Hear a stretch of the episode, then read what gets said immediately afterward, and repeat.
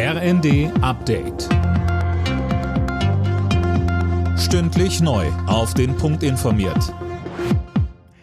Ich bin Dirk Jostes. Erneut sind Hunderttausende Menschen gegen Rechtsextremismus auf die Straße gegangen. In München waren es so viele, dass die Demo aus Sicherheitsgründen abgebrochen wurde. Zehntausende zählte die Polizei unter anderem auch in Köln, Bremen, Leipzig und Dresden. Sachsens Ministerpräsident Kretschmer sagt im ersten.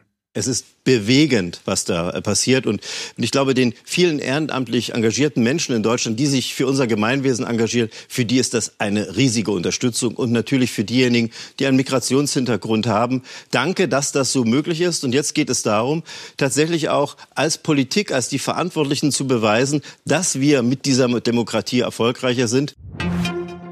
Ron DeSantis will nicht mehr. Der Gouverneur von Florida hat sich aus dem Rennen der US-Republikaner um die Präsidentschaftskandidatur zurückgezogen. Eine Mehrheit der republikanischen Wähler wolle Ex-Präsident Trump, sagte er in einer Videobotschaft bei X. Er will jetzt Trump unterstützen. Im Streit um das Kindergeld hat SPD-Chef Klingbeil die Pläne von Finanzminister Lindner kritisiert. Der Bild am Sonntag sagte er, dass die Pläne ungerecht seien. Lindner hat vor, den steuerlichen Kinderfreibetrag anzuheben, nicht aber das Kindergeld. Damit würden einkommensstarke Familien mehr profitieren. Die Wagenknecht-Partei könnte bei einer Bundestagswahl aktuell mit sieben Prozent der Stimmen rechnen. Das geht aus dem Wahltrend der Bild am Sonntag hervor. Mehr von Tim Britztrup.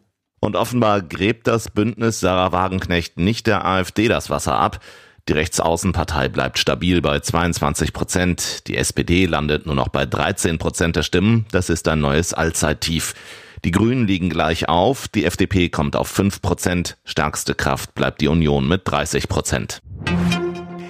Überraschungsniederlage für Bayern München in der Bundesliga. Der Rekordmeister verlor sein Heimspiel gegen Bremen mit 0 zu 1.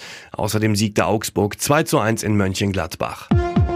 Alle Nachrichten auf rnd.de